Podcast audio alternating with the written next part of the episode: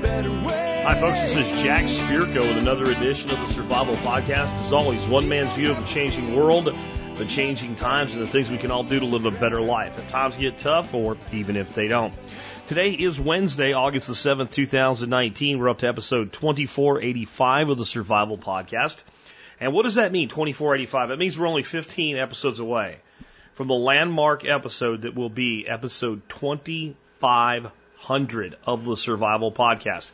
That means you got about 10, 11 ish episodes if you want to call the jerk line and be part of that episode. How's that work?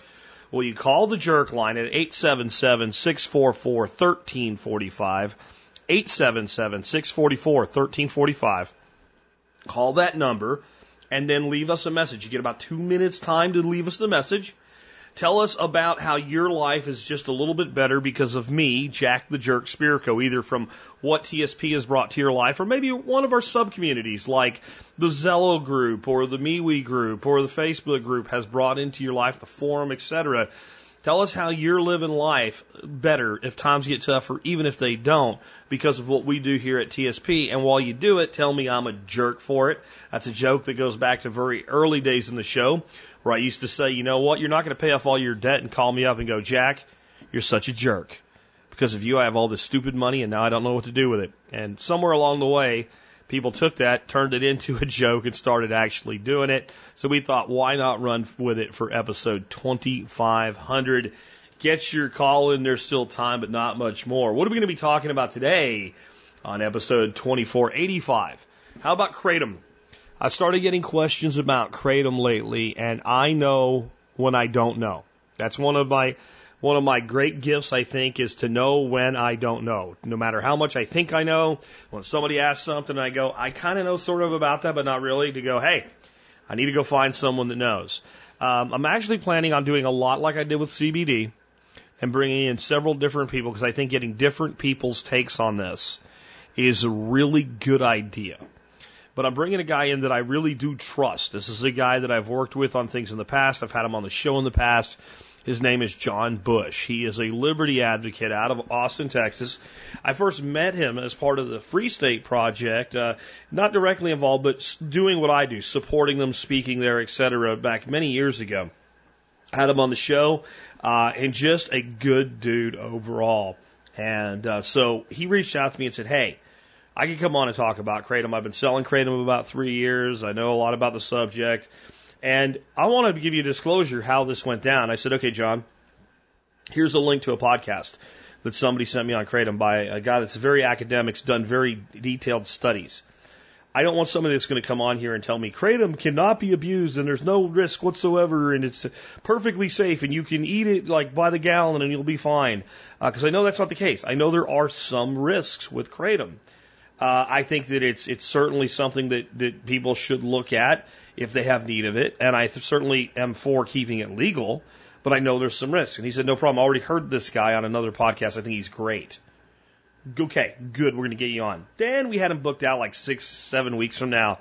And we had a guest who needed to reschedule. So we worked him in to get him on the air right away on this. And I think when you hear the interview today, you'll agree that he did a fantastic job of breaking things down, being honest about it, and telling stories as he understands them from his customers and people he's met over the years on the use of kratom, which is just a plant.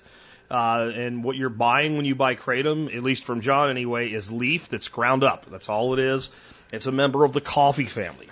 Uh, but it does have certain uh, components to it that are uh, similar in some ways to opiates and um, but it has a lot less of the risk, side effects, potential for addiction uh, that pharmaceutical opiates do. And as you might imagine, the pharmaceutical companies are not exactly uh, on board with kratom because, well, it might cut into their bottom line. We'll talk about all of that more with John in just a couple minutes. Before we do, let's go ahead and hear from our two sponsors of the day.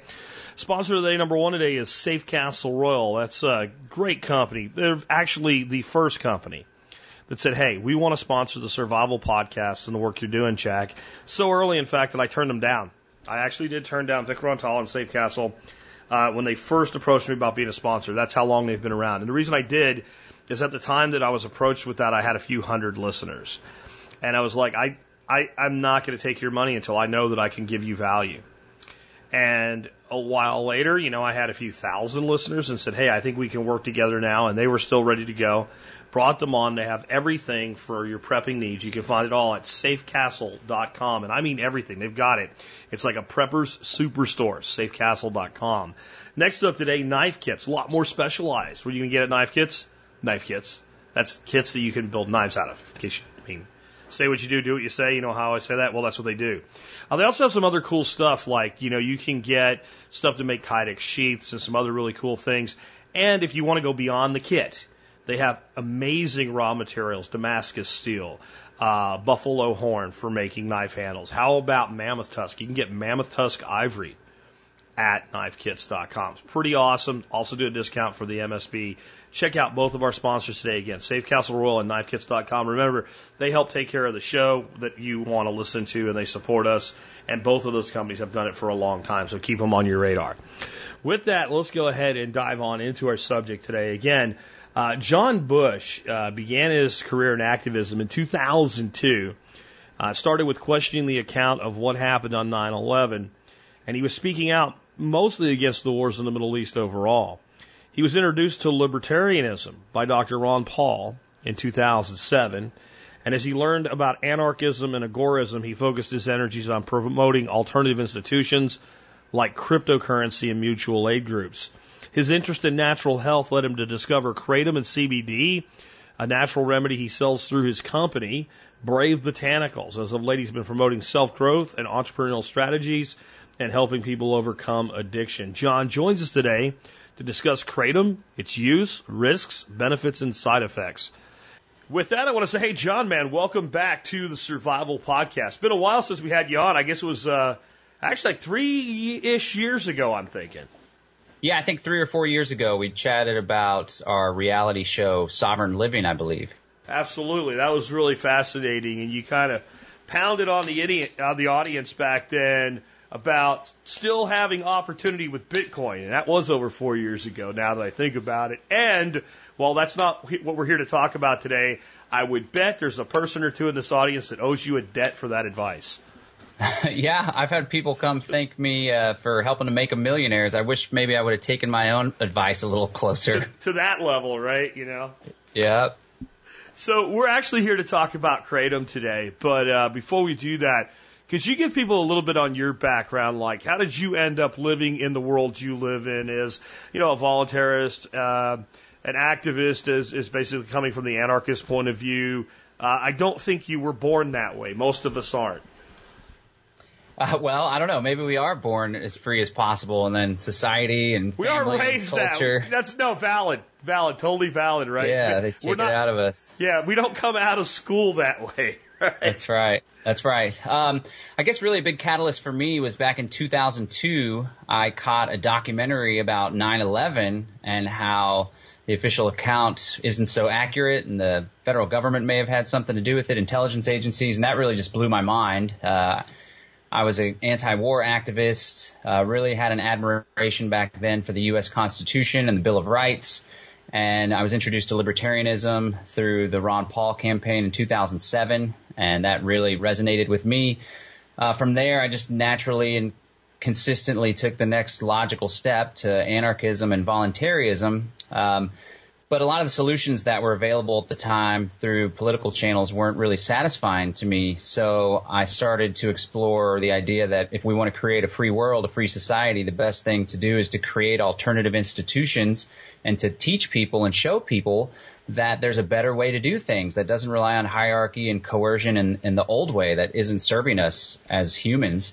And so started exploring um, mutual defense societies, growing your own food, living off the grid. Cryptocurrency came along, and that was a big eureka. Was into silver and encouraging people to barter and, and use silver as a currency at the time. Also along the way, um, the mother of my kids, Catherine, and I really started leaning into natural health and a lot of people were focused on outside and society and even building alternative institutions, but it became really clear that the best thing we can do to change the world is to focus on what we can do to change ourselves. And if we're chronically ill, if we're struggling in pain, if we're dependent on substances or drugs, then it's going to make it a lot harder for us to live a good life and to lead by example. So we really dove into natural health, and that's actually how I learned about kratom and, and CBD. Awesome. Well, I think we have a, a, lot in common on our viewpoint there. Let's start out with the subject of today, kratom. I think a lot of people have heard about it, but they don't really have any idea what it is. I think there's probably even probably a lot of people in this audience that probably have a positive view of it, but still don't know what it is because it's well, it's an herb, it's something government should leave it alone. I don't have it in my life, so I don't really care, but it's probably a good thing. But it's probably a good idea with everything that's going on in the space right now for people to know what it actually is. So let's start there. Sure. It is a member of the coffee family, although it has no caffeine. It's made from the powderized, dried up leaves of the kratom evergreen tree, which is grown primarily in Southeast Asia. We import ours from Indonesia. That's where most of it in the States comes from. It's actually used for centuries in Southeast Asia as a folk remedy mainly for laborers that are working out in the field for hours and hours on end when they start to feel fatigued. Uh, they would take kratom, drink it as a tea, and it would give them a little boost of, of energy and uh, help them to get through the day. It was also used back then to overcome dependency on opioids, and that's really why it's popular today as well. And then on top of that, uh, in the West, you know, when people get off work, they take the edge off by sitting around and drinking a beer. A lot of the folks um, in Southeast Asia would sit around the fire with their friends and, and have some kratom tea. It's growing increasingly popular in the West. It really exploded in popularity after the DEA tried to ban it back in 2016. They're their own worst enemy but a lot of people are using it these days in the West. Um, the white and green varieties tend to be uplifting, energetic, good for focus and motivation. People take it to help, uh, as I take it as an entrepreneur with focus and motivation and patience with my kiddos. Uh, and then people take it for stress and anxiety. And then the red varieties, a lot of my customers take for chronic pain. Many of them take them instead of prescription pain medicine. In fact, find that they get the same relief, if not better relief, without all the crazy side effects. And then perhaps the most impactful use that people find out of it is when they become dependent on opioids like Percocet, Oxycontin, and it's just really messing their life up. They're lethargic. They can't, you know, hang out with their kids. They struggle at work. Or even stronger, people become addicted to heroin even. And a lot of people find that the kratom helps them to overcome the withdrawal symptoms so they can get their life back. So, I mean, that's that's some pretty concrete examples right there of how it, it positively helps people. Can you maybe expand on that though? And what are some other ways, or some, some maybe some elaboration on what you just said in the ways that kratom helps people? Yeah, well, interestingly enough, it, it interacts with the body's opioid receptors, and so that is how it helps with pain and chronic pain. And so it'll go encourage the body to relieve that pain um, and signal to the brain that there's more pain going on. Uh, that's why a lot of people take it instead of the prescription pain medicine. But on top of that, it also interacts with the dopamine and serotonin receptors, which are responsible for for pleasure and uh, being at ease and at peace. And so just the same, it will help with stress and anxiety. Me, for example, my first big experience with it when I had like a big aha moment, I had taken it and kind of taken it for stress at work, even taken it to feel good, um, before. But there's this time when uh, we were on the road in our school bus, our converted school bus, doing a cryptocurrency only road t- trip.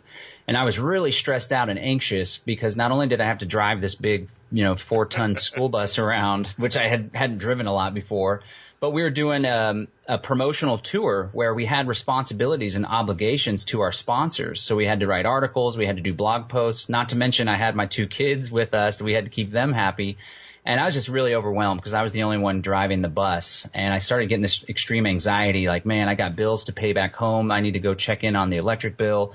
I have some podcasts that I'm behind on. My sponsors are going to start, you know, thinking low of me. This is really a struggle. And I, I had so much anxiety to the point where I started having tightness in my chest. This only happened to me a couple times in my life.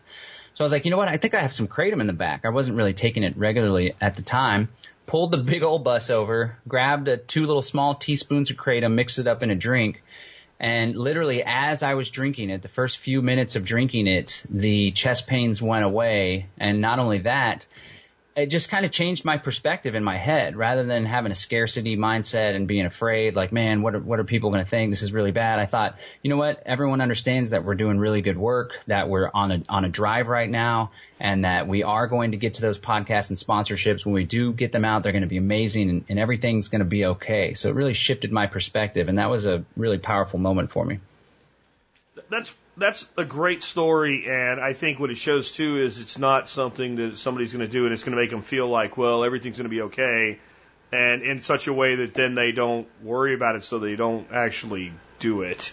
You know what I mean? There are substances that will make you okay uh, in that high anxiety situation, but only because it's going to make you not give a crap anymore. Where it seemed like what this did was give you some level of focus and ability to to execute, but yet relieve the anxiety. In some ways, that's uh, similar, but I think in a different way than some people experience with CBD oil.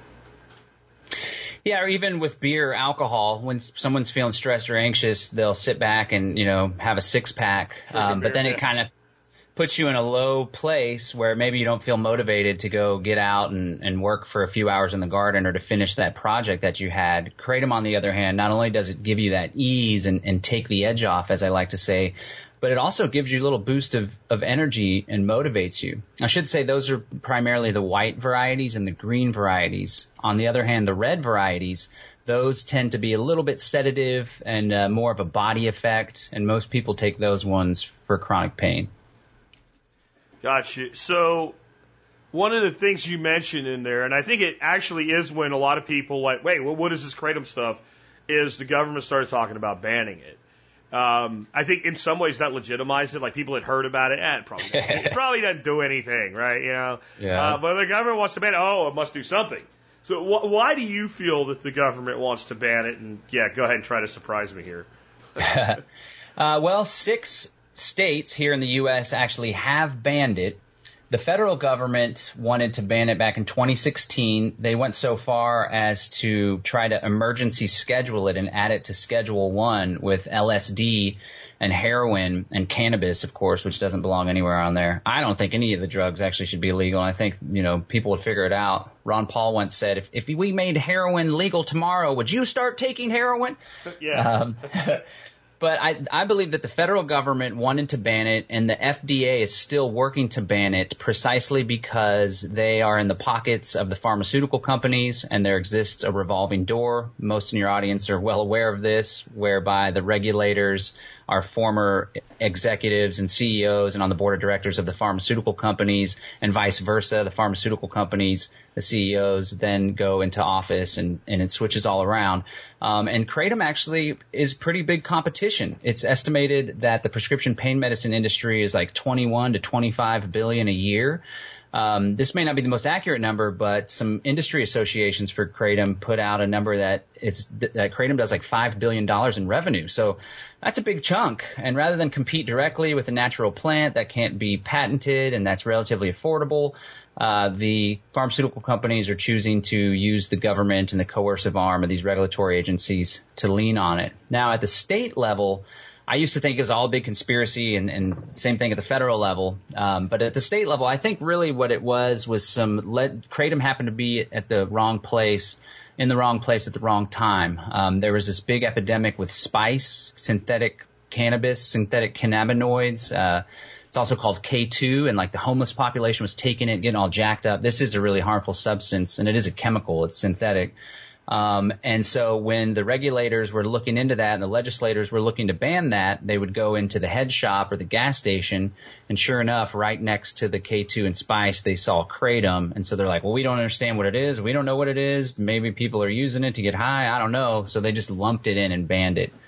Um, but thankfully, the tides are turning. The American Kratom Association has introduced legislation at the state level called the um, I forget what it's called, the Kratom Consumer Protection Act, and it's actually passed in Utah and maybe one other state, and basically gives some minor regulations to the kratom industry and ensures that kratom stays legal. Because if it were to be made illegal, it would really negatively affect those people who have become uh, have gotten their life back from using it because they kicked a heroin habit or they're no longer on prescription pain medicine my girlfriend even was able to use it in order to get rid of like a decade long Adderall habit. And she has a much better quality of life instead of using meth essentially.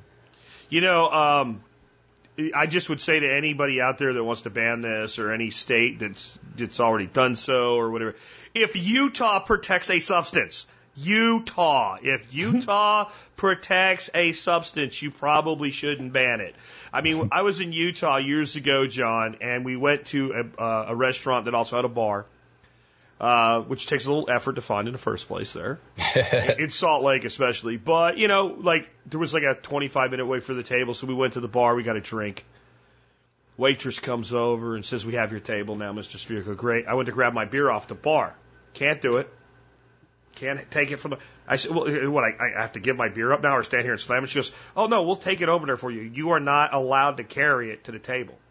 Oh my goodness. That's the level of ridiculous laws they have in Utah. So I know it seems like a small thing, but if Utah is protecting a substance, I really think we need to step back and say that maybe that we need to, to maybe not be so concerned about it. I, I do think that maybe there are some risks that are potentially there, though anything can become addictive. People are addicted to porn, for God's sakes. um, and then how it gets used. So I guess my concern long term is something's legal Sometimes people are not happy with it the way that it is and just using it, and they start trying to, you know, improve it, which means isolate it, et cetera, increase its potency. Because when I hear of kratom in a totally different way, what it actually makes me think of is the, the, the story of the genesis of cocaine. So the plant that cocaine comes from seems like it was used almost exactly the same way for thousands of years by indigenous peoples who basically chewed the leaf. And they had almost no negative consequences at all, you know. Mm-hmm. And then somebody decided, well, let's mix it with, you know, arsenic and gasoline and extract a white powder. And yeah. then, and then while I'm with you, I don't think there should be prohibition of anything. Uh, you can't deny that cocaine screws people's lives up. So, like, do you see any risk with, you know, our side, let's say, in keeping it legal being affected by people that start deciding, let's find these two or three compounds and concentrate it till it's like a billion times more powerful or something like that. So there already exists kratom extracts, which are used with an alcohol extraction process. Okay. We don't sell them on the web on our website. A lot of kratom vendors do send these extracts. I believe that the extracts create more of an abuse potential because, like you said, um, coffee, pornography can be abused. Mm-hmm. Um, so we don't we don't sell those. But at the same time, for someone that was formerly addicted to heroin and now they may be addicted or dependent on kratom and then the kratom they develop such a tolerance so they start using the kratom extracts. And again mind you they're still not going back to heroin losing their job you know stealing money from their family. Now they're like hardcore addicted to kratom which could come with withdrawal symptoms too if you take a whole lot of it especially a lot of extracts. Still think that's an example of harm reduction but ideally, it's my opinion and my from my personal experience that the raw plant matter is uh, effective enough to give people the benefits and the reliefs uh, that they desire. Another big problem, this is why a lot of people are pushing for regulation and the American Kratom Association is pushing for regulation. Me personally, as an anarchist, I think the market can regulate itself. And sure. for those people that want to try it, it's, it's up to personal responsibility to do due diligence, look for good reviews, get testimonials. Don't just buy it, you know, off the ra- random gas station. Just find a reputable company. That's regulation enough, in my opinion. But they're going out there and saying that kratom uh, has been adulterated in the past. And in fact, I think it was Sweden or Iceland. There was like people, seven people that died from kratom because it was mixed with this pharmaceutical and people overdosed. There's reports of people putting fentanyl in it. I don't know why a why a dealer would do that. Um, maybe because they wouldn't want to have the most potent stuff out there. But there is that risk, and that is what some of this, uh, like the Kratom Consumer Protection Act, is is aiming to to take care of. Um, so yeah, that that is a possibility. That's why it's absolutely important that uh, consumers do their due diligence and buy from a trusted, reputable vendor. That can do as much to to alleviate that problem. And I'm not saying I have any knowledge that this is going on now, but I just, you know, past performance, future results kind of correlate. Yeah. I will say that, you know, it was our own government that, you know, did things like spiked prohibition booze with wood alcohol. um, and during the 80s, openly, when there was a lot of uh, cannabis being grown on federal lands, we were spraying cannabis with defoliant that if it happened to hit at a certain time, maybe the person with the crop wouldn't lose the crop and it would get out on the street and you could be some really negative consequences to smoking that particular cannabis. Well, I was, I'm old enough, I'm old as crap, right? So I was part of the 80s war on drug youth. And we were blatantly told that in school. Basically, like, okay, we're going to admit to you that, like, you're not going to smoke cannabis, or as they called it, pot, and die.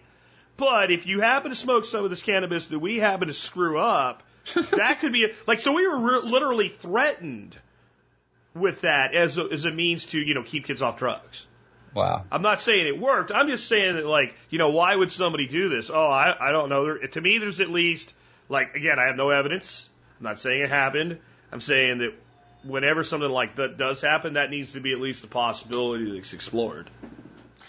You can't put anything past the government these days. They, um, I mean, they created the crack epidemic in, in California and urban neighborhoods by bringing the, the cocaine in and giving it to Freeway Rick Ross and the Crips and stuff. And they're all about the problem reaction solution. So they have no credibility. Government has no credibility these days, which more and more people are seeing. That's also a lot of people are like when I talk to people online or on the streets and I mention Kratom, a lot of people, one of the first things they will do is go Google Kratom. And because there's so much propaganda that's put out by the uh, intellectual class through the universities, by the Food and Drug Administration, the Center for Disease Control, uh, the government in general, um, a lot of people are going to first see that online and they're going to be scared and, and move away.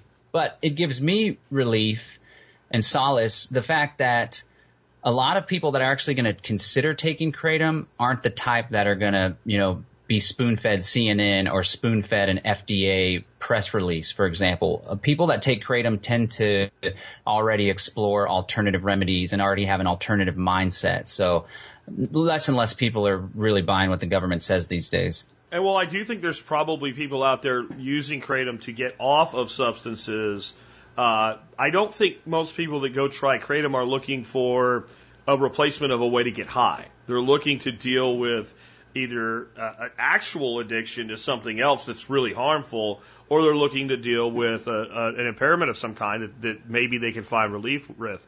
Um, kind of backing your statement on the government here, I don't know what the landscape in, in, with kratom is, but I know that with medical cannabis, the three biggest lobbyists trying to prevent that from expanding and, and being made bigger is the pharmaceutical comp- uh, lobbies, the alcohol beverage lobbies, so beer and booze, right, and, and the prison lobbies. So those yeah. that's the most money trying to prevent cannabis, you know, either decrim or legalization are, you know, competitors or people that feed off of the uh, the prison system. And I mean, I've as a side, but I, I personally think like the prison lobby is bullshit. Like that's that that that is why when people say, well, you know, you're for private prisons, so why are you against private prisons? Because the government makes the regulations for the private prisons. It's the worst. It's, it's the worst of both, you know. Um, and so I, I would imagine Kratom's probably the same way that the people most vocal against it are the ones with the most to lose financially. Yeah, that's right. It's a it's a it's a racket, and uh, just as the pharmaceutical companies have massive competition from medical cannabis and CBD, I mean THC and CBD and the other cannabinoids and terpenes are so miraculous and powerful. Uh, we also sell CBD on our website as well, and it's really amazing the benefits that people have.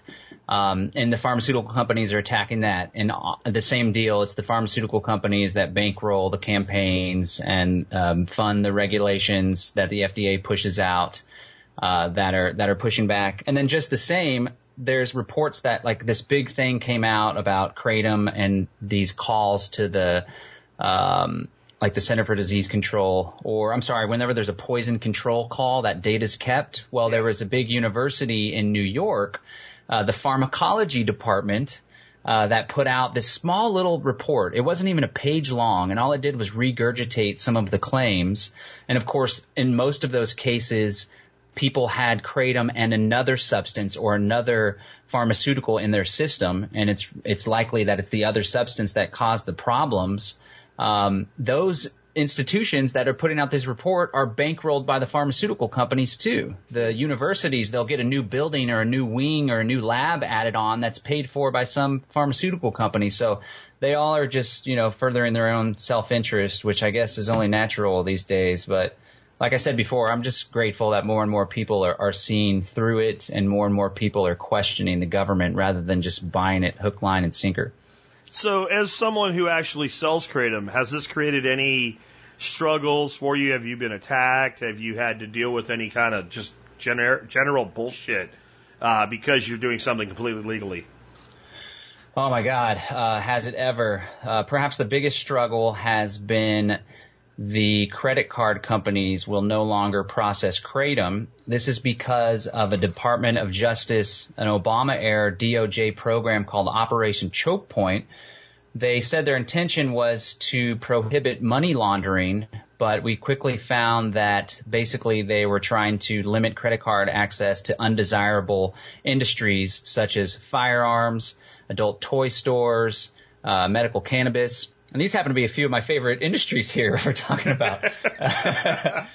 um, and so the bank, the federal government, the regulators put pressure on the banks, which in turn put pressure on the credit card companies. And now, this wasn't the case up until like five months ago, but now there's no credit card companies that'll touch Kratom. And I literally went through about seven or eight different credit card processing solutions. I had clever hacks. I had my roommate's Square account get shut down. I had my Square, my PayPal account get shut down. My girlfriend's PayPal account got shut down. And uh, I was just fighting to try to figure out a solution. Thankfully, what we use now, which I call an end run around the payment blockade, it's called eCheck. Yep. Super simple, super secure. A lot of these undesirable industries use it, and essentially the customer just goes to the website, they enter their routing info and their checking account, the same info that's on the bottom of a check if they mail a check or give a check to a business, and it essentially does an electronic check draw. So that overcomes that hurdle, and we haven't had any issues with that, so I'm grateful that we have that in place. On top of that, um, kratom gets seized sometimes when it's being imported from Indonesia. Thankfully, our farm, our vendor over there has some clever ways of getting around that. Um, also, marketing has been really hard on Facebook, uh, Google, YouTube. Accounts get shut down. You can't do Facebook advertising. Actually, I had my whole Facebook advertising account get shut down, which is unfortunate because I do other areas of work. And so what we did to go around that is actually, I'm thinking like, man, I, I believe in Kratom so much. It's so powerful. I've seen it impact so many people's lives. Um, this is how I earn a living. I want to keep growing this business because I'm able to feed my family, keep a roof over our head, and I'm able to help people, which is really good for me as an activist. So that's why I decided to just give Kratom away for free essentially. If they're going to block us out, I'm going to reach people by giving them an offer of trying Kratom for free for simply paying $5 shipping and handling. And we've been able to reach a whole lot of people by doing podcasts like yours, um, by doing um, partners with partnerships with websites. We did the Tom Woods show recently that did really well. So if they're going to try to shut us out, if they're going to try to make it difficult for people to try Kratom or buy Kratom, we're going to figure out a way to get around that. So we're doing the e-checks. And like I said, when people go to freeounceofkratom.com, freeounceofkratom.com, they can try Kratom a whole ounce for free and just pay shipping and handling. That's awesome. And I, I imagine as well, uh, you would also take cryptocurrency. We definitely take cryptocurrency. Interestingly enough, I had this payment processor that did crypto that was really sophisticated and it generates an invoice, so it shows the exact amount and stuff, and then it pings me on the back end and it, it integrates with the order. Super simple. Well, this was a company that ran that plugin and when they learned that I did Kratom, they also shut me down because they were afraid that they could be held liable. A, a freaking cryptocurrency company. That's what crypto is all about. Yeah. Uh, thankfully, we have another platform that doesn't have a company, a, a third party that it goes through. It just simply creates the address. It creates an invoice with the exact amount. And the only other thing, if, if there's any of your listeners that do cryptocurrency, which I imagine they do, you just have to add the transaction ID after the fact. You can get that from your wallet or you can click through to like the Block Explorer online. Then you add the transaction ID so I can make sure that I that I peg it to your order. But yeah, we, we've had an increase in cryptocurrency orders and thankfully that's a way that is basically unregulatable. So we'll always be able to use that as well. It's my favorite word, unregulatable. I love right. that word. I yeah, love that. Be I so free or unregulatable. I, I, I'm sure you've seen the uh, meme that's a it's a it's a gate across a sidewalk with no fence connected to it. It says the government ban- the government banning cryptocurrency. Yeah. It's about how it works. So, do you personally? I mean, you mentioned that you have used uh, kratom. Do you use it on a regular basis? Do you use it as needed? Uh, do you not, even though you sell it, not use it that much? I mean, how, how's that work out for you individually? Yeah, I use it. I use it regularly, and um, I use it for days at a time. And I primarily use it in my entrepreneurship. So when I don't have my kiddos, you know, I put in six, eight, nine, ten hours sometimes. I'll have some coffee in the morning. I wake up usually around 7.30, 7.15 a.m. I'll have some coffee. But usually around 12 or 1 o'clock, I start to get a little bit of mental fatigue and brain fog. And um, I kind of lose my edge a little bit, and I'm not as sharp as I was a few hours ago. So that's when I'll bust out a couple good sized teaspoons of kratom. I'll mix it in with a big 16 ounce water or more. And then I'll slowly drink that over the course of the next two to three hours, adding more water to it as needed. That way I get the kratom effects subtly drawn out, a little bit stronger at first to kind of give you that boost and that motivation. Now, it's really important for people that take kratom regularly that they take time off of it because you know some vendors won't tell you this, but the truth is that you can become dependent or even addicted to kratom. So in order to not develop a tolerance and have to take more and more to get the desired effect, it's good to take two to three, three to five days off so you don't get a tolerance, but also to give your kidneys and your liver a break. Um, it's a very mild substance. Like I said, it's a member of the coffee family, but if you're taking it regularly and taking a lot of it, the alkaloids could maybe put a little bit of wear on your kidneys. Now, if some, for the people, like I have some customers that just pound it and they order from me a kilo or more a month. And I suspect that these folks were former, maybe even some of them currently use hard drugs. Now, if you're taking like an ounce of kratom a day, which normally should last someone two to four weeks, but they take that in a day, and then you try to quit, it's likely that you'll have withdrawal symptoms. Um, Joseph McCurdy, you referenced Dr. Joseph McCurdy when we were preparing for the show. He does uh, a lot of research on how kratom helps overcome withdrawal symptoms, and they were testing can people actually become addicted to kratom and have withdrawals. They tested it on rats, and one of the biggest uh, symptoms of the withdrawals were what they call the wet dog shakes. But if someone's taking a whole lot of it, they may have anxiety, headaches, fatigue, wet dog shakes. But like me, again, I take it regularly, sometimes for 7, 10, 14 days without taking a break. And when I do take a break, I experience no physical withdrawal symptoms whatsoever. Sometimes, you know, maybe I'm not as smooth or, you know, not as, uh, it, stress comes on, on a little bit more easy because it does really take the edge off, but I don't experience any physical withdrawal symptoms. But again, it's, it's important, just like with anything, to use it responsibly.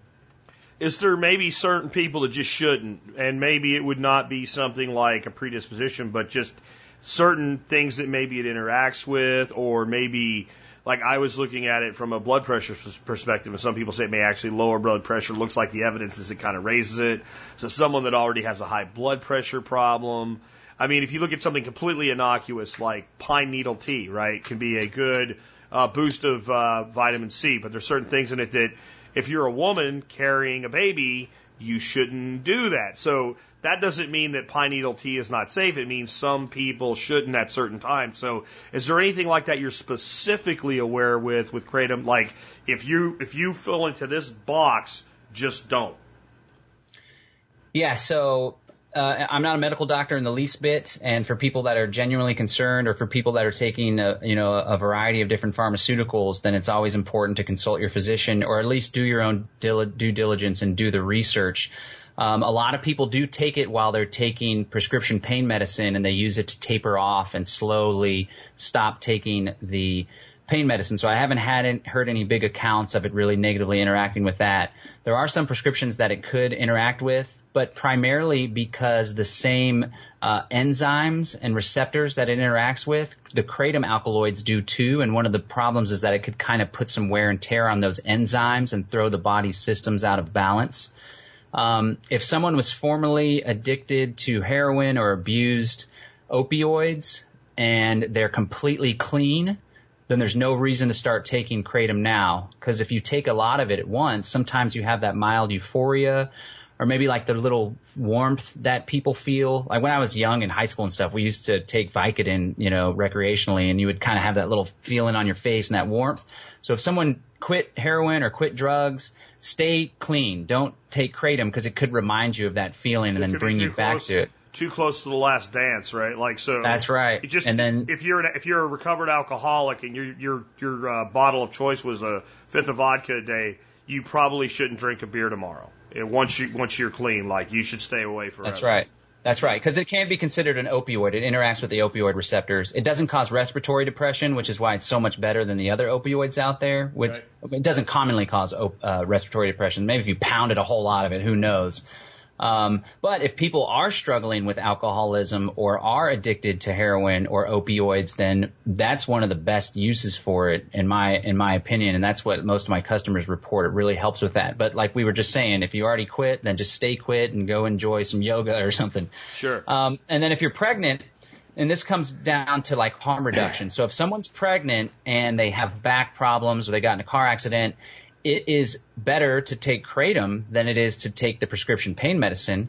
But if someone's pregnant, it's probably best just to keep it natural all the way around. So those are a few things that I would consider. But again, I'm not a doctor and it's important for everyone to do their own due diligence. And if you feel strongly and concerned, you want to try it out, be sure you consult your physician and in the least bit, do your own research because there's a whole lot of research out there. There is, and uh, the the doc I can't remember his name now. The doctor you mentioned, I'm going to put a link to that interview to take it to that kind of um, for anybody that wants to the academic level that you and I are not going to even try to go to because one we can't and two we could get ourselves legally in trouble if we try to go. I just was wondering, you know, if there's anything in particular that you've heard, like just don't. Um, on the on the, the positive side, with you know you keep mentioning your customers, and I know that you are like an awesome guy at communicating with people. I've seen you do AMAs, I've seen you do uh, you know live stream videos, and and basically do a live stream video that is an AMA. So I know you have a lot of feedback from your customers. Can you give us maybe some specific examples of how Kratom has helped people that you actually know? Yeah, well, my girlfriend, um, she's like eight years younger than me. So when we met, um, she partied and she drank, and she drank heavily when she when we first met. And a lot of it was because she called it pumping the brakes. So she took Adderall. She was prescribed Adderall even before college, I believe. Maybe it was right when she started college or the end of high school. And she would take a lot of the Adderall um, because she had trouble focusing and keeping her head straight. And so Adderall, of course, is methamphetamine. It's just like, you know, legal meth, basically, pharmaceutical is. meth. It is. And so she would be all jacked up and hyped up. And after work, she felt the need to drink to pump the brakes, as she would say. So this created this really vicious cycle. And when we got together, you know, I'm older, I have kids and stuff, and I'm like, whoa, you know, I really like you, but I'm not, I can't party like that. I don't want to party like that. Let's try to work on this together, you know. And she's very ambitious and she's a very successful person and she's an activist as well. And so she started taking our white lightning kratom and she found that she no longer desired the Adderall. And she would take the Adderall too when she would feel overwhelmed with like a totally full inbox and all these tasks. And so when she would feel that sense of overwhelming, which is like the trigger, uh, there's this whole habit loop where you get like a trigger and then you have a response, which is, uh, to take something, you know, and then you have the relief, which is the feeling of calm or whatever you get out of that substance. That's why many people abuse the drug. So when she would have that trigger, the feeling of overwhelm, then instead of turning to the pill bottle, she would turn to kratom and she would make a drink. And then she would have that same sense of relief and no more overwhelming. And so wouldn't you know it, not only was she able to quit the Adderall, but she really, really stopped the drinking and really has stepped into success, selling tiny homes now or careers in places it's never been before. I'm just so, so proud of her, but it feels so good for me to have that impact and to help people.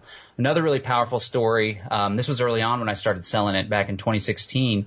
Uh, we were running Brave New Books at the time and a customer called me up from California and she was basically in tears wanting to thank me. It was an older woman and she had four grandchildren. She would take care of her grandchildren. I don't know what happened to their mother, but uh, she was addicted to Percocet from an accident back in the day, I believe. And she was so addicted and it was so hard for her to quit. She couldn't quit even though she wanted to. She found herself just jacked up with all these side effects where she couldn't even keep after her kids. She would go on the bed and kind of like shake up and down, like having some really bad effects. And she would try to quit. The withdrawal symptoms were too bad. So she would go back on it. She learned about Kratom. She ordered some from us and literally within four days she was completely Percocet free and she reported to me that she had little to no withdrawal symptoms whatsoever. So just seeing the positive impact that it's had on my customers has really made this some fulfilling work for me and it's it's helped me to have the motivation needed to continue in this industry in spite of all the hardships, in spite of credit cards getting shut down, in spite of not being able to do marketing and stuff, in spite of uh, it getting seized by customs and border patrol. Just seeing the the positive impact it has on so many people keeps me to continue doing what I'm doing. Awesome, man. So when I brought on a, a vendor we have for a discount vendor that does exclusively CBD oil. Uh, somebody brought up kratom and said, you know, it's, it costs less, and you know, why would I use CBD? Um, one of the big uses for CBD that I've seen be very effective for people is PTSD treatment. Do you see that with kratom as well, or is that something that maybe CBD does better, or maybe it's more individualized, like one might work for somebody and one might work for another? Yeah, so we offer both, and I get those questions often. And when I'm consulting with people and talking to them on the phone, um, that one, oftentimes one will stand out more so than the other. CBD tends to be more of like a strike the root solution. Whereas like with chronic pain, for example, CBD actually will go in and it will reduce the inflammation, which is the source of the pain. It's actually inflammation in your cells is the source of all disease as well. Sure. And so and not not to mention CBD. There's studies where it actually reverses arthritis. So I would say CBD is more of a radical strike the root kind of solution, whereas kratom is more of a surface level solution. For many people, kratom actually masks the pain and has more of a potent effect than the CBD. However, for others, the CBD tends to go in and maybe actually get close to solving the problem. So it's all up to different people. Now, I will say when it comes to mental health issues, um, the kratom is very uh, good when it comes to dealing with stress and anxiety and PTSD, for example. Um, I can't say it treats or cures anything. I wouldn't say that. That's not the case, but it definitely does help. Myself, like I'm going through a lot right now. I'm going through a freaking divorce. And the kratom has really helped when I've actually felt depressed. I'm not generally a depressed guy, but when it's like, man, what's going on? What's my family going to look like in the future?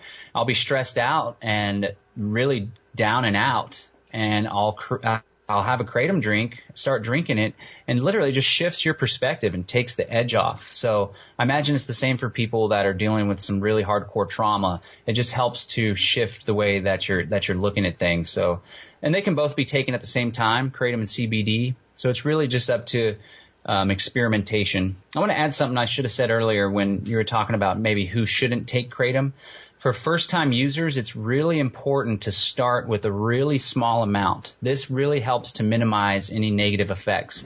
There has been a handful of customers, uh, p- people that have tried it in the past three years that I've been doing this that have got some pretty hardcore nausea and had a negative experience and felt uneasy. Very small number of people out of all the people that I've given it to or sent free ounces or, or had them taste at a booth that I was doing.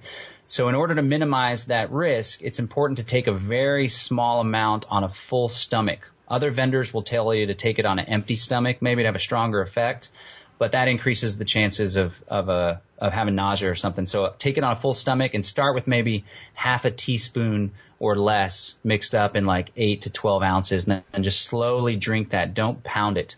Other people take capsules. We also offer capsules. Some people will like do what's called a toss and, toss and wash. Well, they'll, well, they'll put the dose of powder in their mouth, just straight in their mouth and then swig it down with water. I don't recommend that for, for new good. users. But yeah, it's all just about experimentation, right? Yeah. So people being in touch with your own body and experiencing the effects and going from there is really important. See, I think with anything we're using therapeutically, we should use what I call the dog collar method, right? So I I, rec- I have these electronic dog collars I use in training of my animals, and if some people think it's cruel, but it's really a very safe and very effective way, and it doesn't have to actually be used very often. It, it, it shortcuts the, the training process. Uh, but I have a, t- a collar I recommend that has 140 settings. People say, what do you need 140 settings for? Well, I want to start out at like 20. And if the giant dog that's being an ass doesn't respond to it when he gets corrected, I'll go to 25. I'll go to 30. I'll go to 34. And when I find the minimum level that gets the animal's attention, I'm done. And I don't need to go any further than that because now I've found the minimum level of correction necessary to train the animal. And I think when we're treating an illness or an ailment or anxiety, I don't care what you're using. You know, we're not frat boys trying to get jacked up, right? Like at a party, right? Like you should be looking for the minimum level. Number one is safety. Number two is reducing side effects overall and, and re- lowering potential addiction of any substance. And number three is economics, right? if I can use less to treat my issue and I have to use it routinely, then I spend less money. So to me, that always makes sense. And I would think the best thing a person can do is start with that minimal dose and, and don't go to like, well, what's my threshold of use? What is your necessary amount to achieve the relief that you're looking for? Yeah, and it's uh, it's you know it's like a customizable thing. It's not just like one pill that you could take. Uh, you can vary the amount. So for people that suffer from chronic pain, maybe they're having a good day. Uh, the weather's nice. A lot of people, their pain, you know, ties in with the weather and the humidity and pressure outside, but maybe their, their, their pain is very minimal. So they just take, you know, half a teaspoon. Maybe it's one of those days they wake up or they worked out in the yard the other day or they got in a car accident recently and they need to, to dial it up a notch. Um, it's really just based on how you're feeling. That's another thing why it's really important. I think it's easier for me to gauge that than some people because there's a lot of people in this world that they'll like pound fast food. They're drinking all the time, taking a lot of sugar, uh, a lot of processed foods. They don't care about organic or, or non-GMO. And, um, I think a lot of people just kind of remain in this funk. Whereas if you really take your diet seriously and you eat organic, natural, you avoid fast food, you don't drink to excess, you don't pound a bunch of sugar, then whenever something's off, you can, you can sense it so if you had a little bit too much kratom, you can tell. Uh, for example, me, whenever I'm taking it, if I'm more stressed out than not, or if I have a huge project, or I just got a bunch of kratom that needs to be packed, and we just launched a new initiative, for example, I may have more kratom than I usually do. And sometimes I can feel it, like, oh, that's my kidney signaling that maybe it's time for me to take that little break. And so really being in tune with your body is, is very important. And I appreciate your analogy with the dog. Um, another analogy is like, there's this ethos in self-defense where you want to use the minimum amount of defense and force necessary to dispel the attack, right? Sometimes Absolutely. maybe throw another punch in to teach a lesson, but if someone like if someone was trying to grab a purse, for example, you don't want to just pound the guy on the floor till he's bloody and has a broken face. Yeah. You know, you, you'll want to Yeah. stop him and then maybe throw another slug or two in. Um, but the same thing, like when you start to get that effect, there's no need to abuse it and to take it to a whole nother level. That's not what it's all about. We're not frat boys, like you said. This is a really good substance that when used responsibly, people can find really desirable and beneficial effects with very low negative associated side effects. So let's talk a little bit about CBD as well. You, because you do offer that at your website as well. From a you know a layman's standpoint, a person on the street that's concerned with their health and maybe can benefit from it. What is CBD?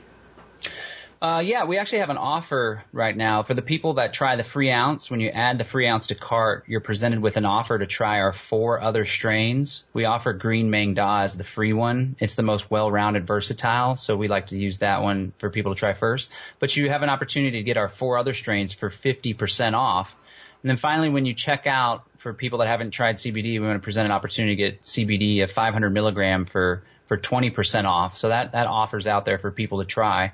But basically, layman's terms, uh, CBD is derived primarily from the hemp plant, which is part of the cannabis plant, and it helps to alleviate inflammation. It interacts with the body's CB receptors. So the cool thing about cannabis, which is absolutely why it's so ridiculous that the government banned it for so long, is our body actually has an endocannabinoid system. There's a CB1 receptor and a CB2 receptor. The CB1 receptor is in our brainstem, and that helps to regulate uh, our feelings and emotions, and it, that's what THC interacts with, the, the CB1 receptor. That's what makes people feel high. It's in the brain. Now, the CB2 receptor it helps to maintain balance and homeostasis in the body. CBD interacts with the CB2 receptor, which is in our spleen. And so when people take CBD, it goes and, and, it stimulates this CB2 receptor. And then whenever the body's systems are out of balance, like someone's experiencing a high level of uh, inflammation or pain, it'll signal to the body that we need to go do some extra work in this area to bring the body back to homeostasis. I don't know if that's the layman explanation, but that's, that's how it works. And that's why it's so effective. And, uh have you had similar stories from your customers and people you know with benefits of CBD? Yeah, we were at PorcFest um, a couple years ago. I think it was last year actually, and there was an older gentleman that was walking around with a cane and of course, you know, the, there's Agoura Valley where this is a Porcupine Freedom Festival that the Free State Project puts on every year in June. And this guy's walking up with a cane and he said he's just had chronic pain problems in his, in his knee for so long. And he had surgery recently and he can't walk without the pain and it just kills him all day. And so I'm like, hey man, CBD could probably really help you. So we sell him some CBD literally the next day he comes walking up to the booth without his cane and he said it's the first time that he's been pain free in months and months since he had his surgery. So it's just little things like that to see such a radical change between you know, and the people that have tried it. A lot of people turn to CBD and kratom when they've tried other things with no luck and they're like at their wits end. So like maybe I'll try this crazy powder or what everyone says all this bad stuff about online and and they find good luck. Same thing with CBD. Maybe I'll try cannabis. Like, isn't that weed? I don't know about that. I don't even know if it's legal or not, but they give it a try, and it really blows them away.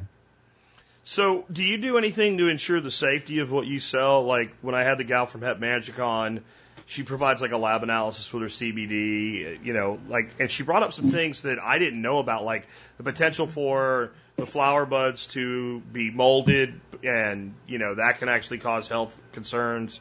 So, like, is there any way you ensure that what you're selling is what you say it is, uh, be to your own knowledge? So, yeah, with the CBD, the lab reports are more readily available on, on our end. If someone wanted to see those, it's tested more regularly. The kratom we have tested in the past for impurities and for the alkaloid concentration, but we don't test every single batch that we get shipped in from Indonesia I will say, however, that we've used the same kratom vendor for three years now. Okay. And every single test that we've done has never had any issues.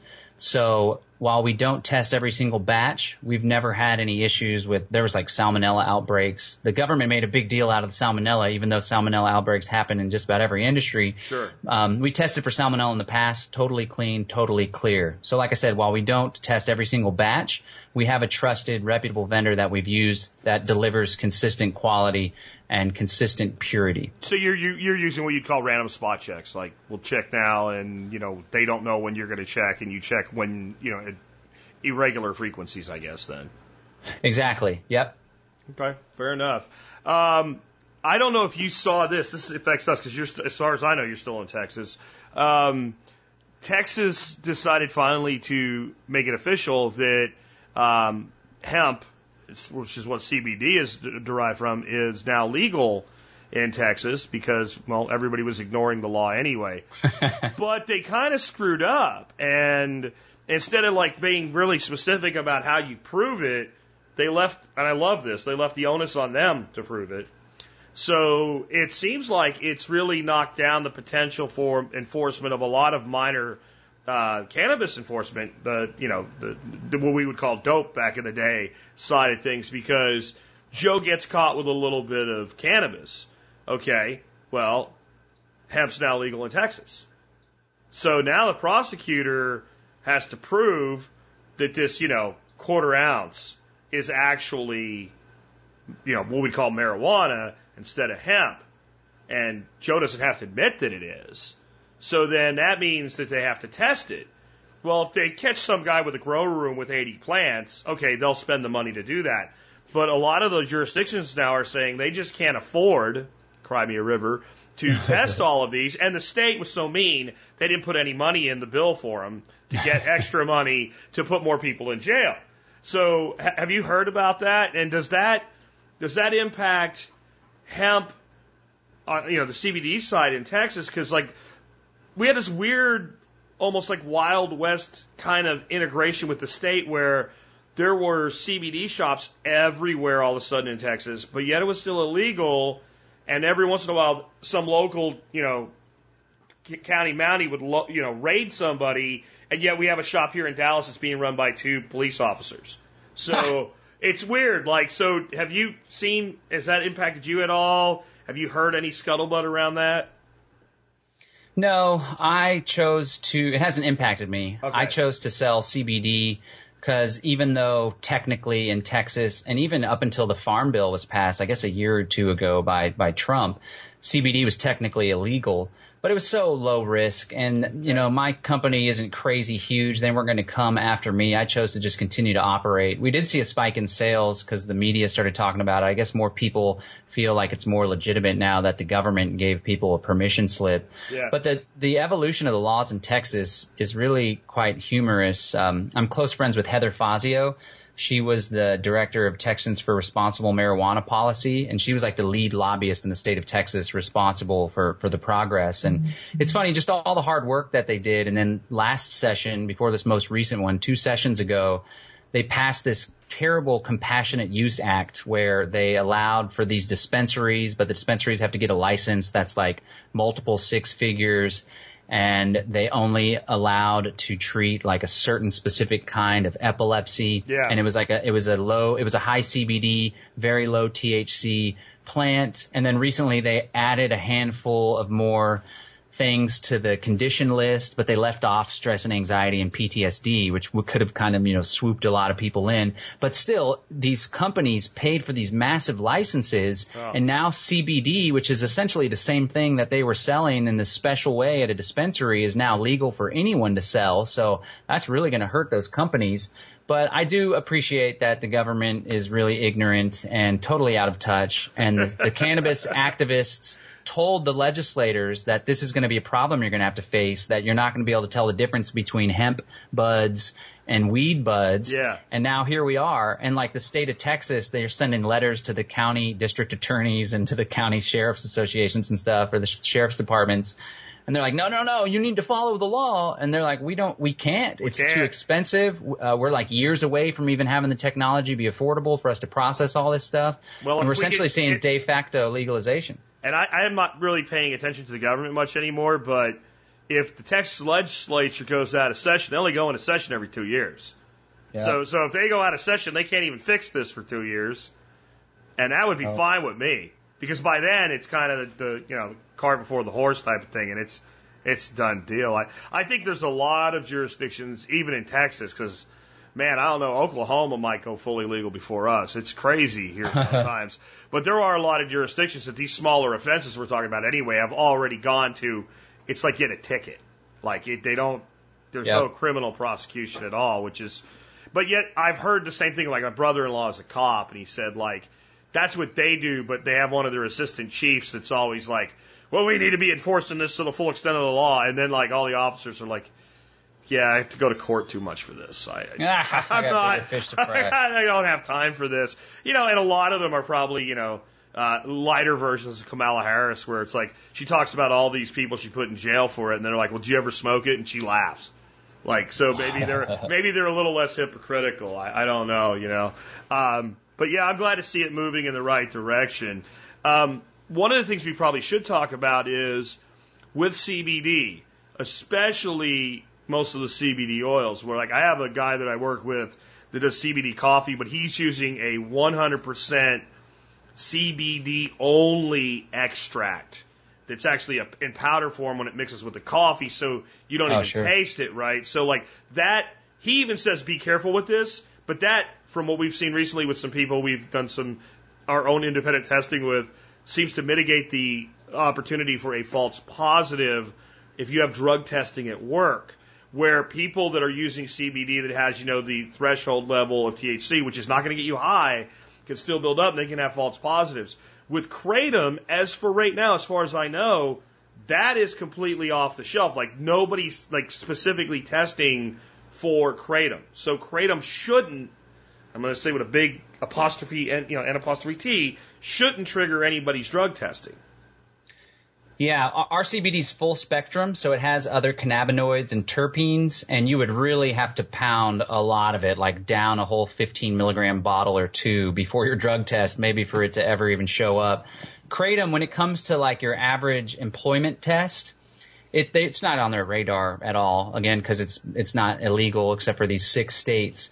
Uh, if someone is on probation and maybe they're on probation for drugs, it may come up. If someone is in a pain management program where they're being administered really strong opioids and they check in to make sure they're not abusing them or doing other drugs, then they may test in that instance. But in almost all cases, just your average run of the mill drug test uh, it's not, it doesn't show up. And then it's like, if it did show up, why would they be testing for it in the first place, right? If it's probation, then they could say, well, you're supposed to avoid all substances or whatever. Like maybe a lot of probation, you're not even supposed to drink alcohol. It's legal, but you're not supposed to do it.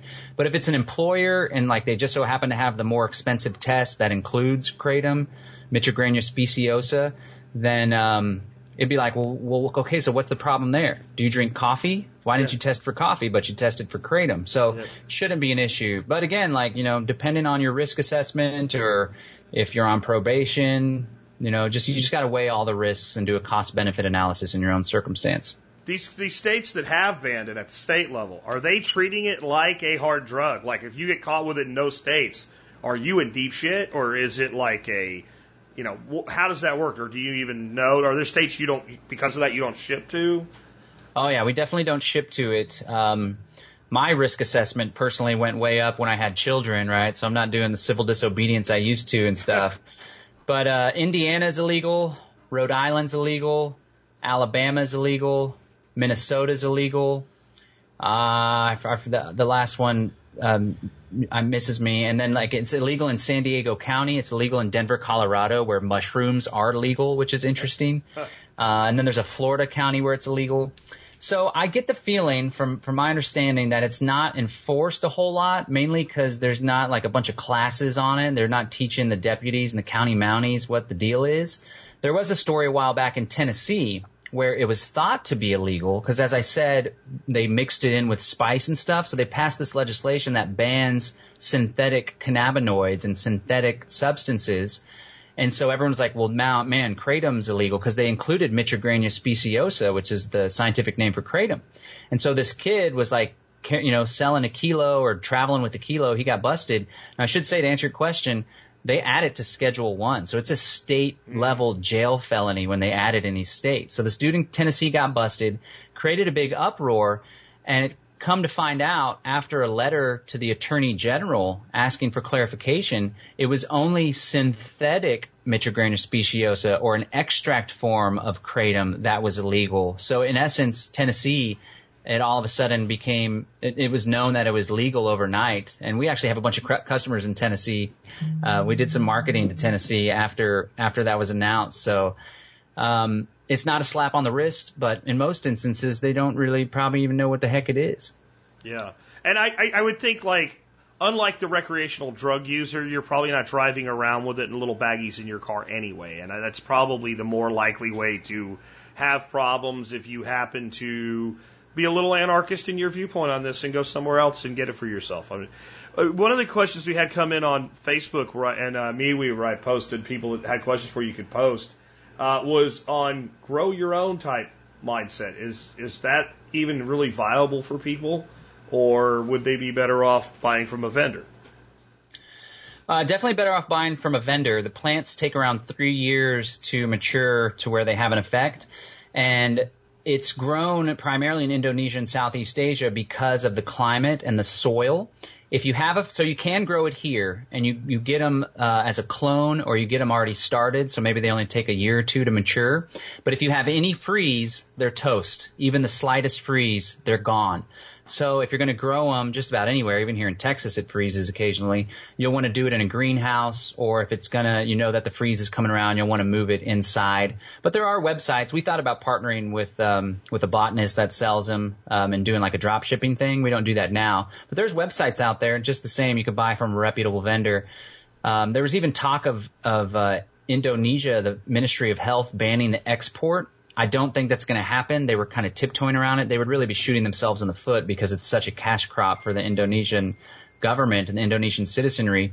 But if that were to happen, you could bet your bottom dollar that there'll be vendors here in the States that pop up with massive greenhouse operations and selling it. But there's a whole litany of information on the internet if people wanted to find a reputable vendor and plant the tree and make sure they're giving it the right nutrient ratio and then really use an abundance of caution when it comes to freezing and get that thing inside because it'll definitely die. And there is some level of um, issue there with the size of the plant as well. I mean, it's it's basically a shrub.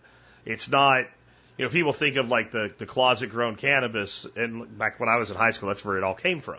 Um, you can really control the size of it. Can get really big, but you can really control the size of a cannabis plant. I think when you're extracting, you know, basically leaf from a, a shrub, it's a fairly sizable plant. So if somebody wanted to grow it at scale, I think some sort of controlled greenhouse arboretum type thing would really be necessary. I mean, you mentioned it's in the coffee family, and they do keep those rather small and harvest beans off them, but there's a uh, thing at the Fort Worth Botanical Society where they have an arboretum and they have a actual coffee tree in there.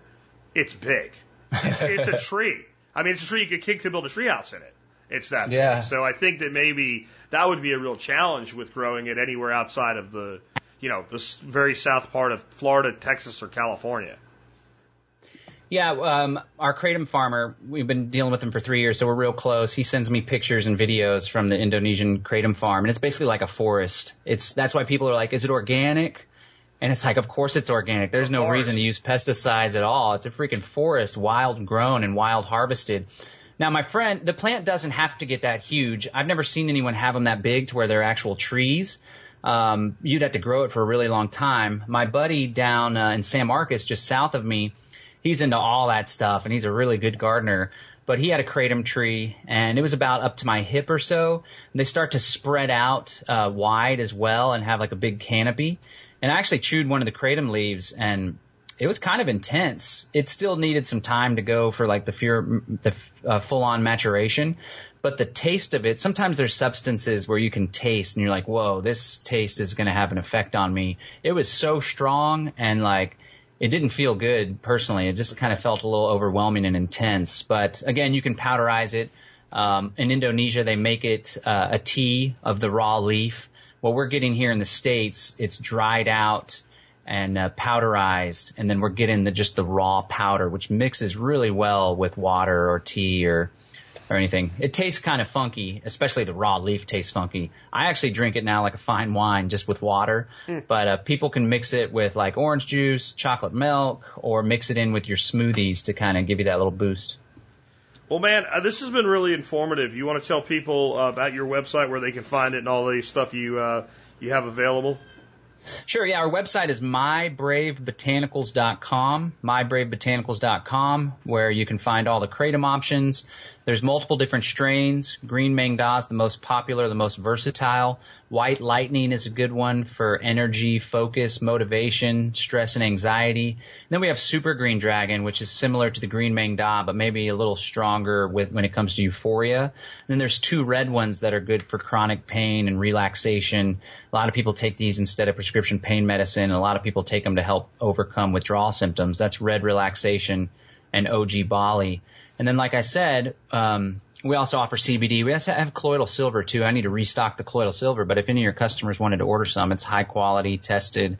I could get some more in real quick to have that shipped out. And then we have this great offer. It's it's totally free. All you got to do is pay five dollars shipping and handling. I actually lose money on this deal, but it's really important for me to to get over this. They're trying to suppress kratom, so I'm as an activist, I'm like, well, I'm not going to let you do that. We'll see about that. Mm-hmm. So you go to freeounceofkratom.com. You can't find this from the normal website. You got to go to freeounceofkratom.com. It'll take you to our landing page. You click on claim your free ounce. You add it to cart and you're presented with a one-time offer to get our four other strains for 50% off. So you can get all five of our strains to try them out, see which one jives with you, see which one helps the most, and then for future orders, you can go ahead and order more of those. When you we we offer it in one ounce, two ounce, four ounce, and half kilo. The more you get, the more savings you'll have. We also have one ounce of capsules. And then, like I said before, if someone's interested in trying CBD, once you go to checkout, we'll present you with one more offer uh, to get 20% off on our CBD. So again, it's free ounce of kratom dot com and uh, for people that have different ailments or are struggling here or there uh, give it a try it doesn't hurt to try on the uh, on the kratom strains, can we talk real as we if we wrap up here real quick just on what that actually means? A different part of the plant? Is it different varieties of plants itself, or how it's sure. processed? You know, what actually makes one strain different from another? Yeah, I'm glad you asked that. So uh, strains, it probably isn't the most accurate word to use. I just use that because everyone's familiar with that, especially when it comes to cannabis and stuff. So sure. it's not as it's not as particular as a cannabis strain, which is like a totally different strain. The seeds are really you know coveted, and they make sure they're not bred with these other ones and mixed up. Really, what determines the different varieties is the color of the veins on the leaf. Okay. So the ones that have more of a red, darker vein, those are the red varieties. The ones that have the lighter, the green, uh, the lighter whitish, the lightest ones are the white varieties, and the ones that are green are the green varieties. Now, over in Indonesia, what they do is essentially these plants, our little uh, the rows here or the this section of our little farm, these are the ones that pop off this same consistent light, what we call the white Maeng Da or whatever. Our white lightning is a white Maeng Da. These ones over here are the consistent boom. We're going to call them the green Maeng Da. And so it's not as scientific as cannabis, but over the three years, our kratom vendor has managed to deliver the consistent quality and the consistent same effect and the consistent look for those different varieties. So I imagine with some vendors, like they're just calling it whatever they want and like this is red yeah. Bentuangie or whatever. but ours have been, ours have been consistent and pure. And I tried to come up with some names like red, the red relaxation is actually a red Maeng Da. The white lightning is actually a white Maeng Da, so I try to call it something that kind of gives you an understanding of what the effect is. But if you get the sample pack, if one of your customers gets all five, they do the free ounce and then they add that upsell, they'll definitely be able to see a difference in the color, sometimes the texture, like our red our red Bali, the red one is super duper duper fine and it looks almost orange. You'll be able to see a difference in the the the texture, the color, and then the effect. If you try them all on different days, you'll feel a different effect, and um, just see what works for you and go from there. And I think we again would just re- reiterate here at the end of this: if you do try kratom, whether you get it from John or anybody, try a minimal dose, see how you react to it, increase from there, looking for the desired effect, and you know be careful. And as far as if you're on other substances, medications, whatever, you know, think, use your brain. That's why it was given to you so that you could use it. I mean, right. you know, like because like neither one of us are doctors, and and neither one of us are telling you it's completely safe. We are saying compared to a lot of other things out there, it sure as hell seems to be a hell of a lot safer. Yep, that's right. It's all about harm reduction and cost benefit analysis and weighing things. And yeah, just to reiterate again, you mentioned who maybe shouldn't take it.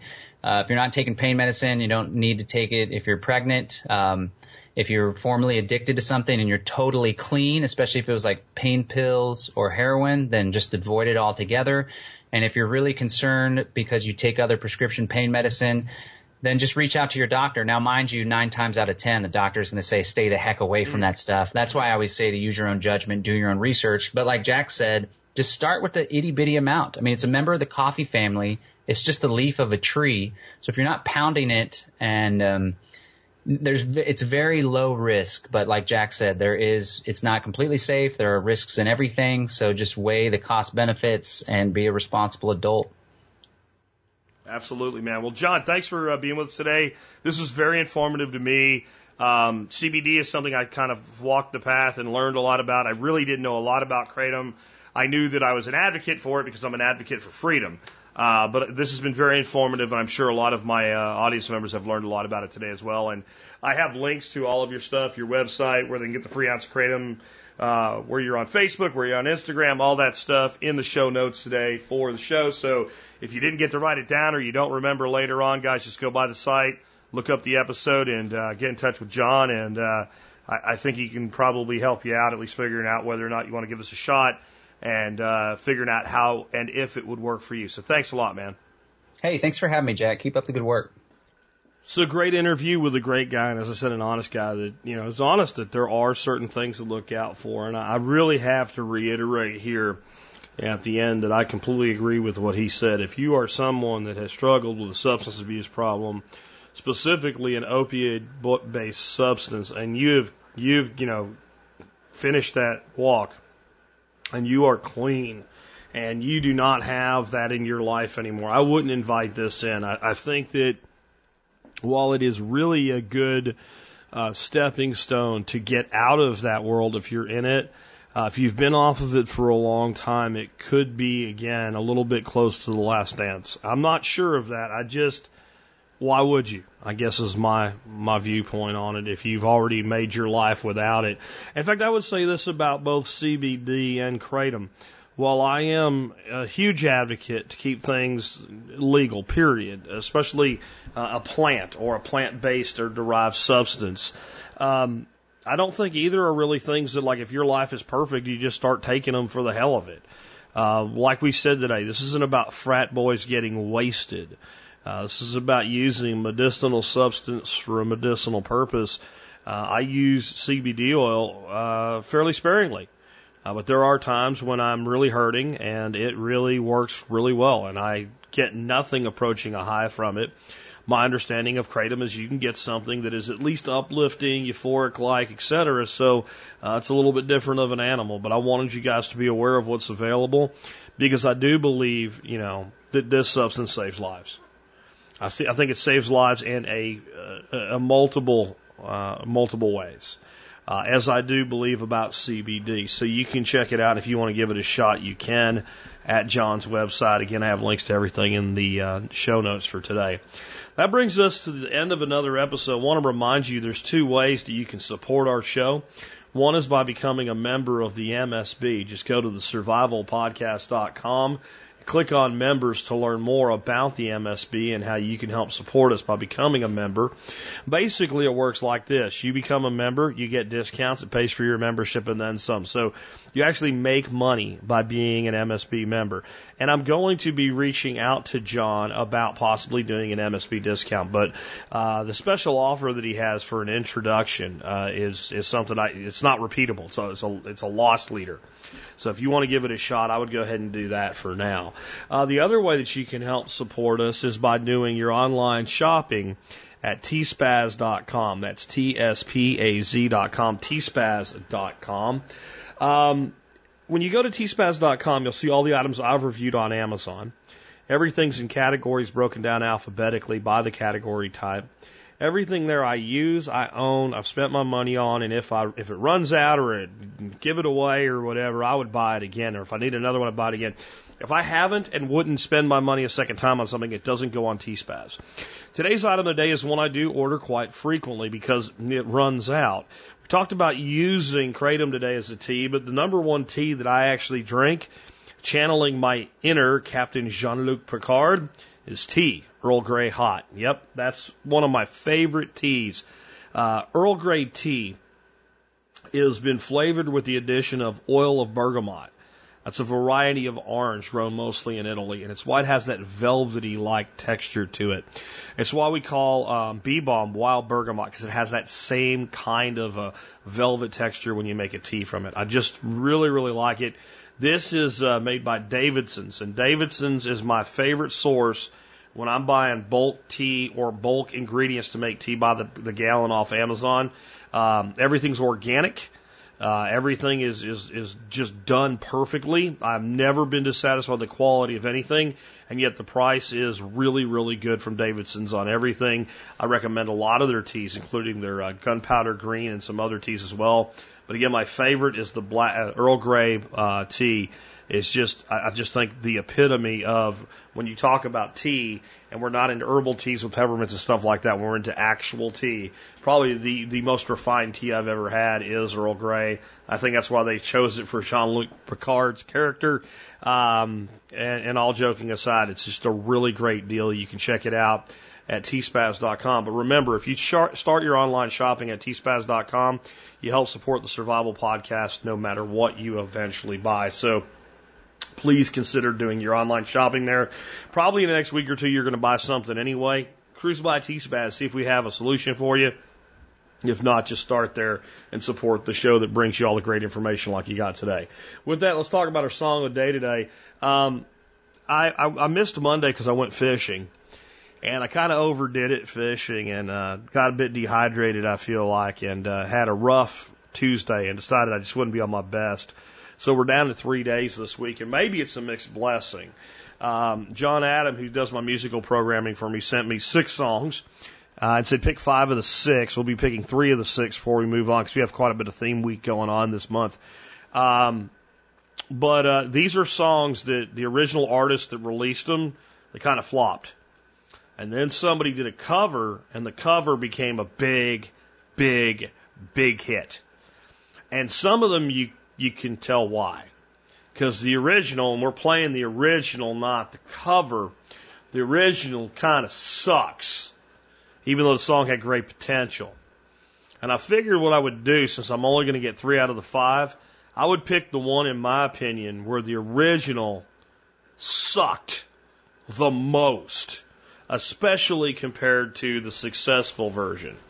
I don't know if there's a song where the original sucked so bad and the, the cover was so good that you could draw this comparison more than this song, originally written and unfortunately released by, of all people, who's done some great music, Bruce Springsteen. Some of you went, oh, that song, yeah. And if you've heard the original, like, he's not really going to play it, is he? And I'm like, yeah, I'm going to play it. And somebody like, what? Bruce Springsteen wrote a song that sucked that somebody else covered and made a hit out of? Oh, yeah. Manfred Mann's Earth Band, Blinded by the Light. That song is awesome. This is the same song with one lyrical change in it. And it, in my opinion, blows. Like, I first discovered this back during the days of dun dun dun, LimeWire. Some of you are too young to remember when we used to have to steal music using uh, the original torrent systems, but LimeWire was a GUI-based torrent system that allowed you to, to share music, not steal it. And uh, you could find all kinds of cool shit on LimeWire you just couldn't find anywhere else. This was before everything and everybody was on YouTube, and you could get music that way. And I was looking for Blinded by the Light. And I saw Bruce Springsteen. And then it said in little quote things, original version. Whoa, Bruce Springsteen did this song. This is all the way back in like the mid 90s, right? Maybe late 90s. And uh, so I click on it, download it, and hit play. And like, what the hell is this? Well, you're about to hear what the hell this is. But we got to give Bruce credit. Without Bruce, the song wouldn't exist. And a lot of the words that seem like nonsense in this song they actually have a basis in some reality. Here's a couple of them. Madman Drummers Bummers. That's Vinny Mad Dog Lopez, which was the first drummer in the E Street Band. Indians in the Summer. That was Bruce's Little League Baseball team when he was a kid, the Indians. In the Dumps with the Mumps just means being sick with the mumps. Boulder on my shoulder. That means he had a chip on his shoulder. And then some all hot, half shot, heading for a hot spot, snapping fingers, clapping his hands. That was about being a know it all kid growing up who doesn't really know anything at all. And Silicon Sister. Well, that means exactly what it sounds like. Bruce says he thinks this is the first mention of breast implants in popular music. A dancer at one of the local strip joints in Asbury Park. This song was actually Bruce Springsteen's first single. Absolute first single that Bruce ever released and it sucked. And it bombed. But people actually took Bruce to kind of be the new Bob Dylan because of all the lyrics. And that's what this song was. After eight years of playing in bars where his audiences usually didn't listen to or couldn't hear the words anyway, Bruce used his first album to unload a ton of lyrics. All these lyrics helped earn Springsteen the tag the new Dylan. Singer songwriters like James Taylor and Kris Kristofferson also shared the comparison. And Bruce, being smart, went out of his way to shed the tag by making his next album a true rock record. So, here we go. Sorry to do it to you. But if you've never seen it, heard it, you got to hear it at least once. If you've heard it before, you got to be reminded once in a while how you can take something that really seems like it sucks, change it up just a little bit, and make it into something good. Oh, one more thing. You know that revved up like a douche everybody thinks they hear? Revved up like a douche is an a feminine hygiene product? No, revved up like a deuce. Deuce, is in two, is in a 32 Ford Hot Rod. That's what Bruce and Man- Mansford Mansurf Man are actually saying in this song. Here you go, the original, but not the best, Blinded by the Light. With that, it's been Jack Spirko with another edition of the Survival Podcast, helping you figure out how to live that better life if times get tough or even if they don't.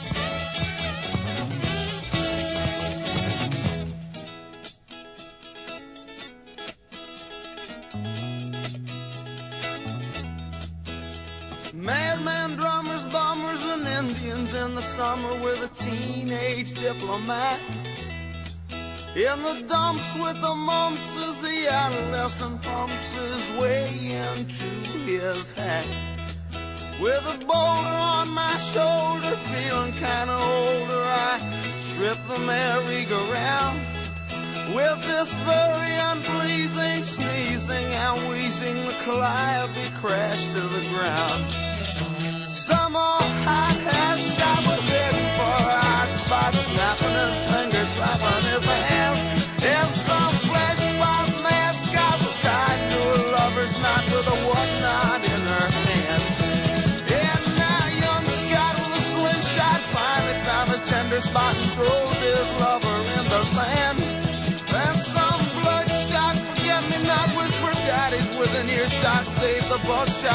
up the band.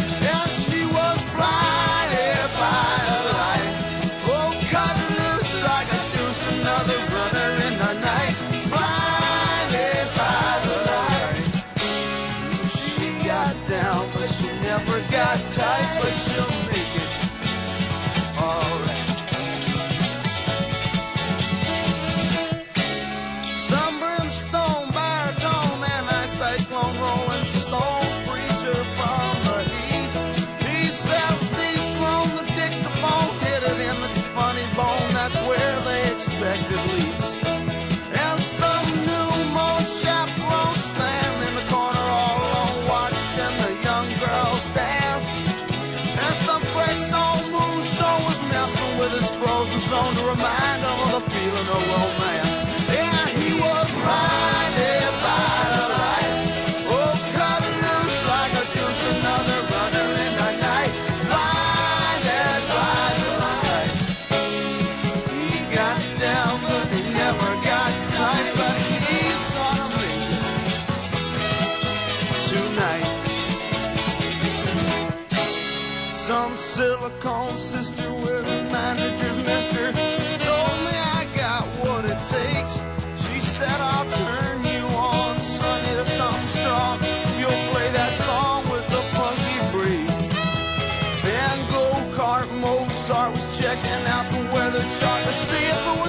go outside.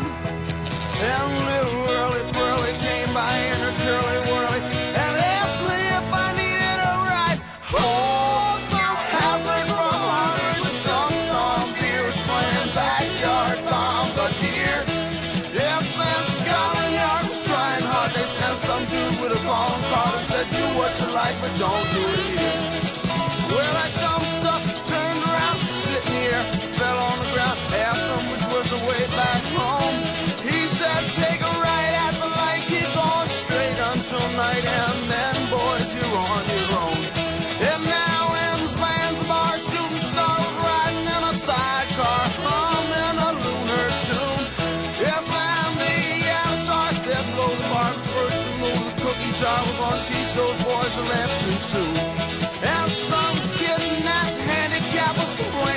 caught the clap from some mousetrap he bought last night. Well, I unsnapped the skull cap between his ears. I saw a gap